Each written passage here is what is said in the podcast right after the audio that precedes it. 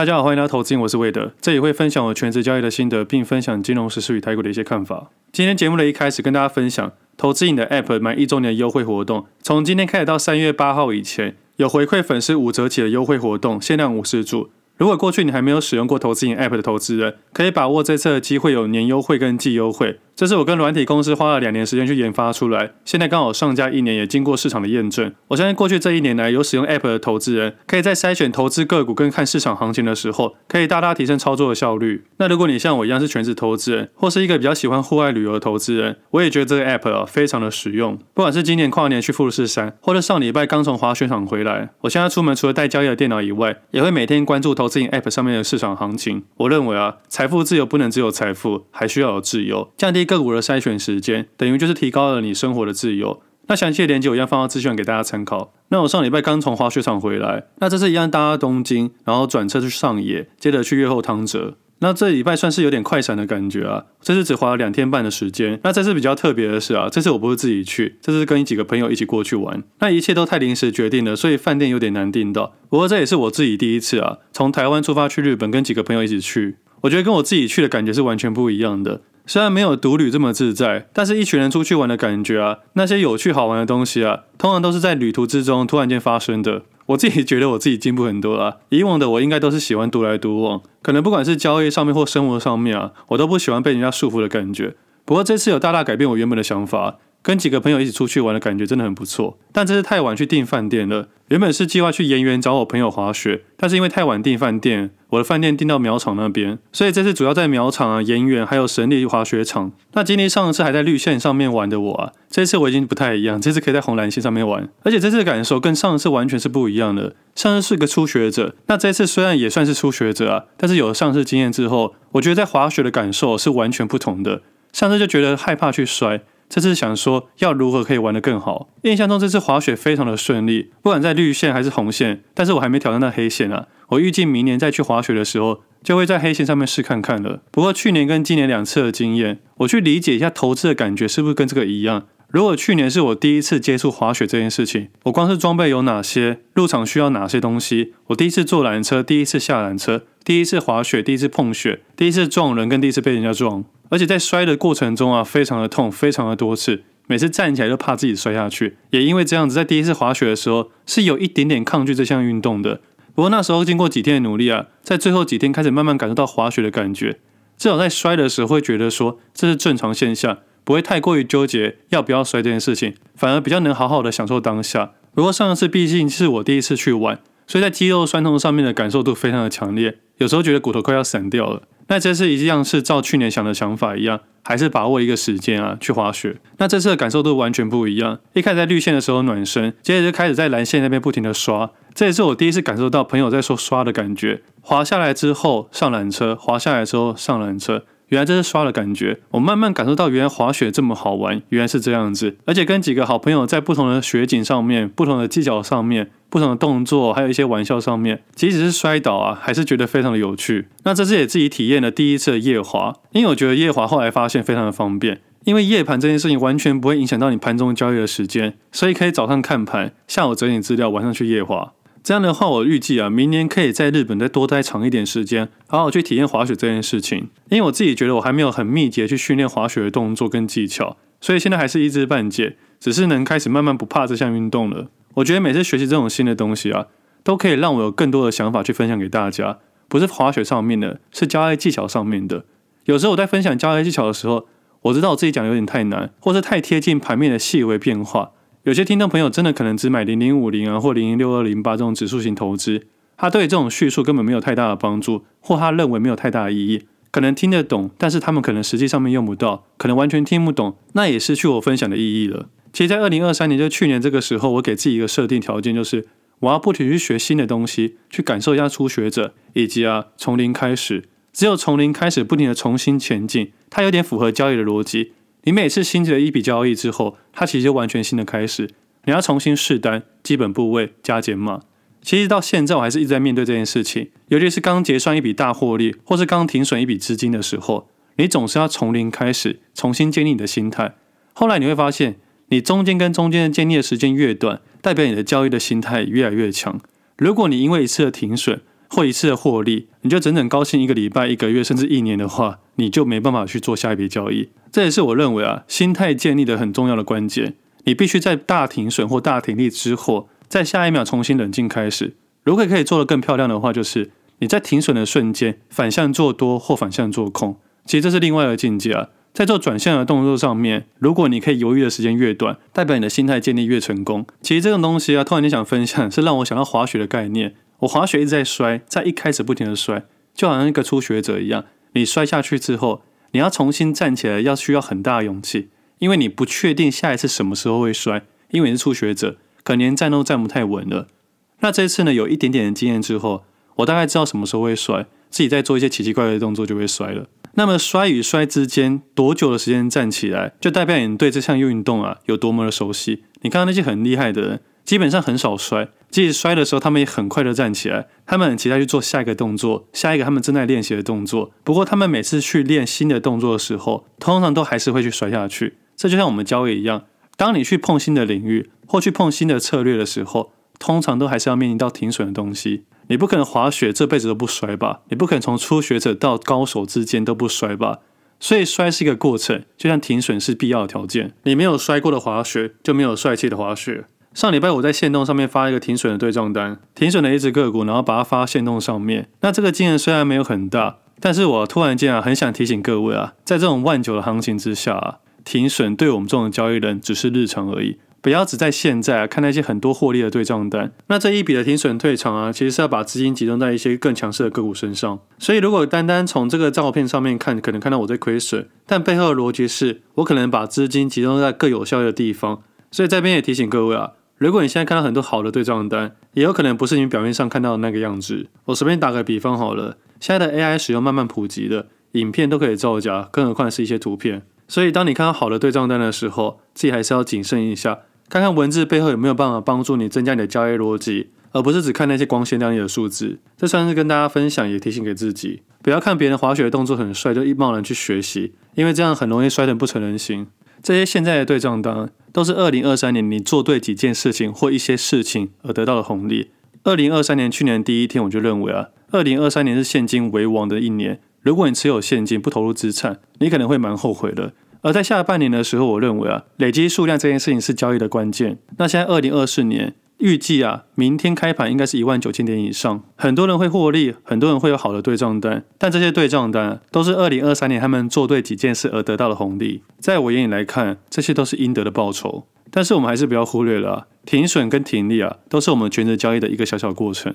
所以在网络上面一堆人发好的对账单，或多了好多全职投资人的时候，我每次都反骨的去把自己的停损对账单给大家看，我觉得还是试着提醒一下大家啊，不要忽略了股票市场里面的风险。我知道自己现在的交易心态跟过往有点不太一样了，这几年放债，我每一年都想要获利，所以在二零二二年我是没有赔钱的。那也因为这样子的关系，在二零二二年的十月的时候，我有足够的资金去做二零二三年的布局。而现在二零二四年来到了一万九千点，我会有什么想法？我认为啊。今年可能是左侧获利了结的某一年，但是左侧的获利可能会比右侧还好。那现在很多人在讨论是两万点、两万三千点、两万四千点，我依然觉得没有太大的意义。经过这几年的讨论，应该会很明显的发现，指数不代表你的个股，你的个股的获利比指数更重要。但对比现在一万九千点以上的行情，我有什么思考模式？除了刚刚讨论到的，可能会开始找寻左侧停利位置点，但是如果没有做出这个动作，可能会用 long short 配置。其实 long short 配置这件事情可做可不做，但如果你要做的话，前提是你要先取得优势条件。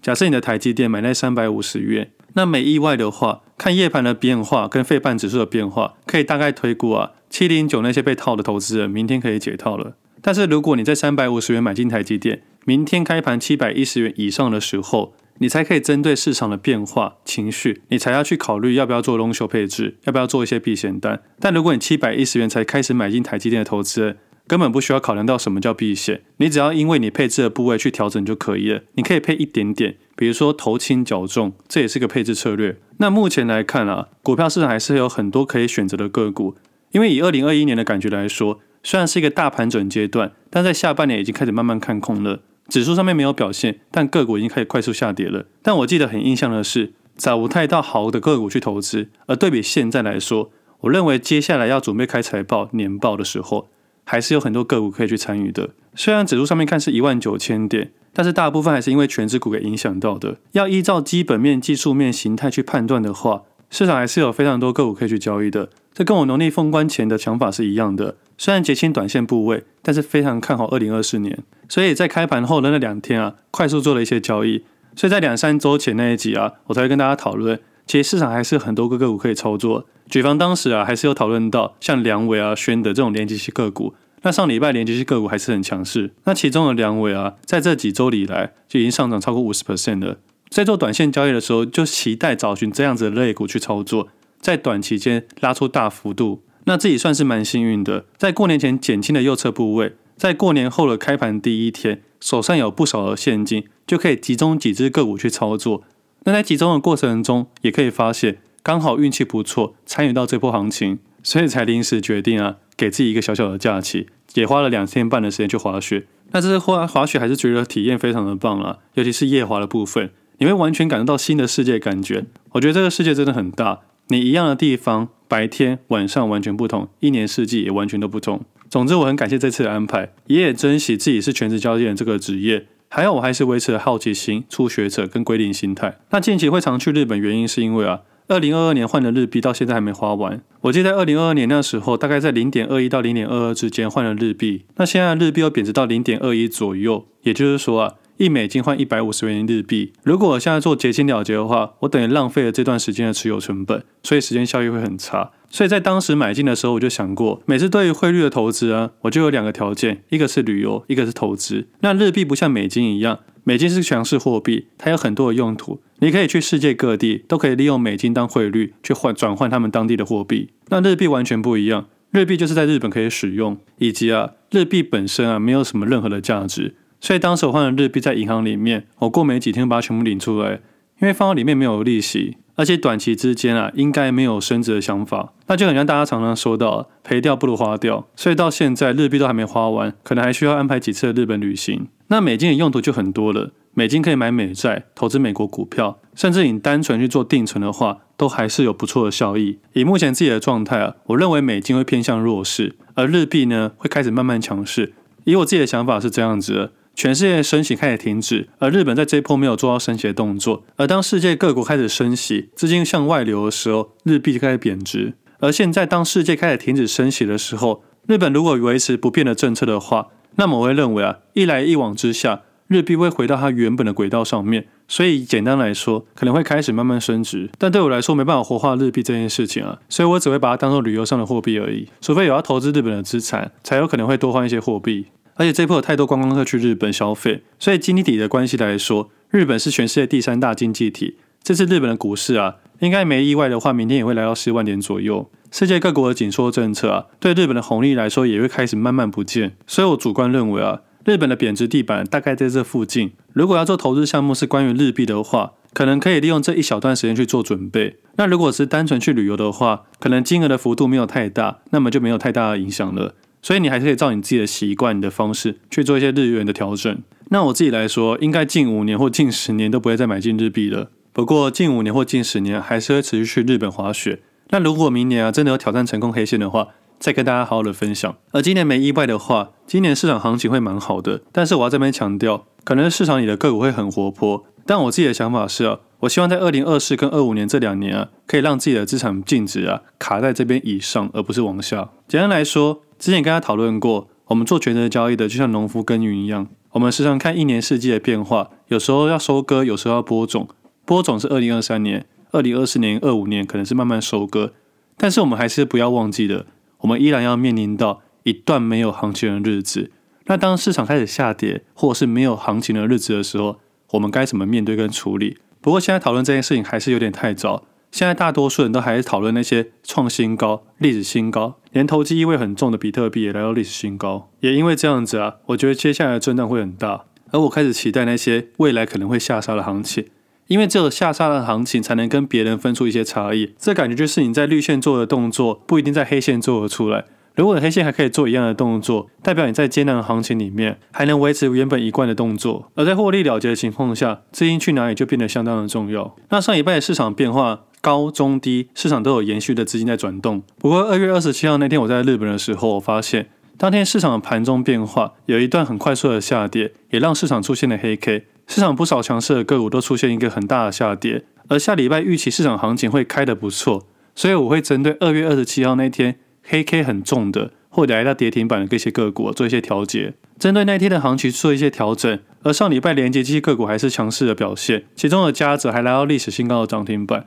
不过二月二十七号那天的表现有让我注意到被动元件，以及上礼拜有稍微注意到记忆体类股，所以在个股上面的观察就可以发现到。短线在的资金，也就是热度高的部分，在连接器上面，尤其是两三周讨论到良伟啊、宣德，以及这次有注意到的嘉泽。不过，如果此刻才去设计投资的话，我认为啊，期望值非常的低。所以上礼拜有注意到记忆体、金融类股跟被动元件，还有一些传产类股。所以基本上在礼拜一明天一开盘的时候，会先不动作，看一下市场开高开到哪里，接着再依照市场的变化去想下一步的策略。最后跟大家分享，不管是投资还是交易啊，很多的决定都会在盘中决定。如果你的可以犹豫的时间越短，也代表你的心态跟你的交易技术开始慢慢进步。这对比今天讨论到滑雪部分，我记得第一次滑雪的时候，我朋友跟我说，眼睛看到哪里就可以去哪里，不要一直看自己的脚，用心去感受你的身体。我刚开始听到的时候，以为他在讲屁话，而这次去滑雪的时候，我才发现这些都是实话。用身体去感受，用眼睛看你的方向。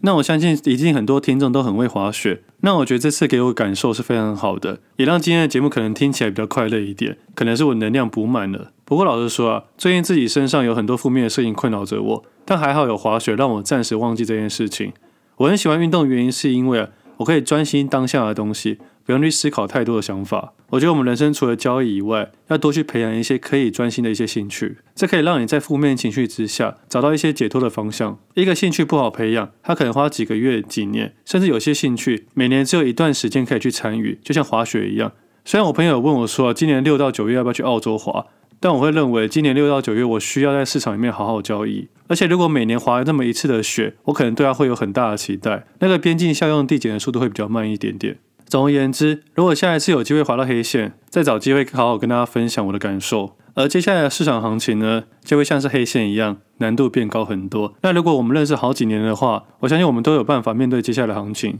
然后享受接下来行情。当别人摔得稀巴烂的时候，我们只要注意不要撞到他们就好。那我期待我们可以一起滑过。那投资瘾 App 的优惠活动我放到链接栏给大家参考。我最近看到很多人在滑雪的时候用手机，会哪一天看到滑雪的时候有人在用投资瘾 App 在下单，我觉得是蛮危险的，所以还是要提醒一下：滑雪不下单，下单不滑雪。今天节目先到这里，我们下次见，拜拜。